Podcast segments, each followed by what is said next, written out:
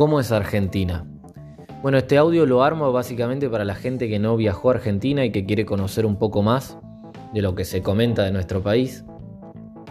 Y contarles que Argentina es uno de los países más extensos de América del Sur, que tiene la superficie de 3 millones de kilómetros cuadrados, mientras que en España tienen 505.990 kilómetros cuadrados. Para que se den una idea, Argentina es tan grande que entran 17 países europeos.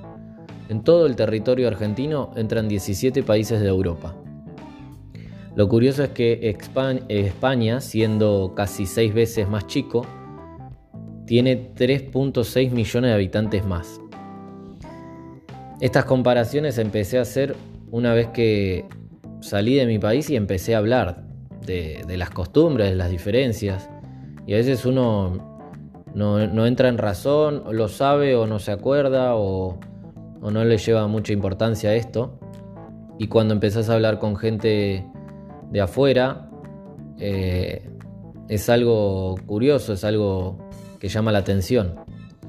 Y ahí es donde yo explico que, que tenemos de todo, que tenemos campo, que tenemos playa, montaña, río, desiertos salinos, buena tierra, ganado, granjas de todo tipo de animales, cascadas, viñedos, huertas inmensas, y es todo eso que no hace tanto ruido, pero está ahí siempre. Y que podemos conocer de nuestro país y mostrarle a la gente de afuera también. Poca gente acá en España sabe tanto de Argentina. Y a veces hay que destacar que no, no solamente tenemos buen fútbol, buen Fernet, que es riquísimo, pero que no somos solamente el Diego, Messi y el fútbol. Algo que estos dos cracks intentaron resaltar continuamente, las costumbres de, nuestro lugar. Me parece que más allá de lo que muestran de su vida diaria, siempre están mostrando algo de Argentina. También tenemos deportistas increíbles como en básquet, vóley, golf, atletismo, natación, etc. Me acuerdo una vez hablando con españoles que me miraban y me decían, queremos ir, conocer todo esto que nos contás, comer esas comidas, ir a los lugares a tomar el vino en los viñedos, hacer la ruta al vino, ir a las montañas. Y salió el tema de cuánto sale ir, cuánto gastarían en un hospedaje como un hotel, Airbnb, qué fechas les conviene ir, en qué mes tienen mejor clima. Y claro, a mí me salió el típico comentario argentino y le dije, ah, no, si, si ustedes no me dicen qué fecha quieren ir, yo no les puedo calcular el precio. Y lo dije un par de veces, ellos seguían hablando y las veces que lo dije me miraron medio raro, como que había algo que yo estaba ocultando o que no les quería decir el dato. Y yo insistiendo, viste, como que si no me decían la fecha no le podía calcular el precio. Hasta que en un momento lo solté. el español habla hasta por los codos, yo hablo algo lento, entonces hasta que, hasta que pude meter ahí el comentario y, decirles por qué no le podía decir el precio, eh, me costó. Entonces solté la pregunta y le dije, ¿ustedes saben qué es la inflación?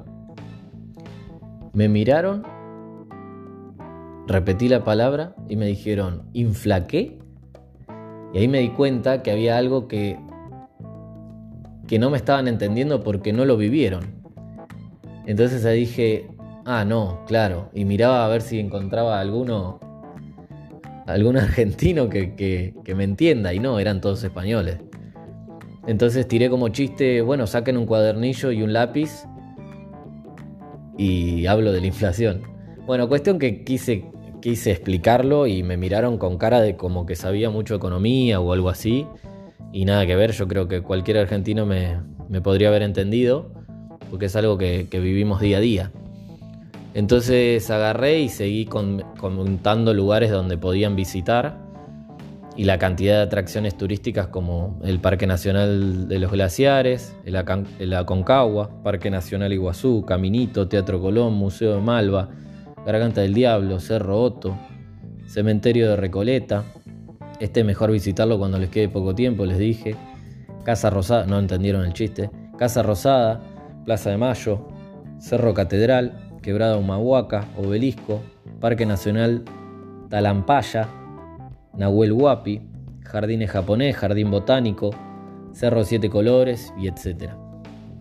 Lo bueno de esto es que, ahí me di cuenta que tenemos 3 millones de cosas para, mostrar a la gente que vive afuera, que a veces no le, no le sería tan costoso conocer esos lugares y que por más que no tengamos un hotel o, nos dediquemos al turismo, siempre podemos alquilar nuestra casa o, algún monoambiente o algún lugar donde tengamos o recibir simplemente a la gente de afuera y poder mostrar nuestras costumbres.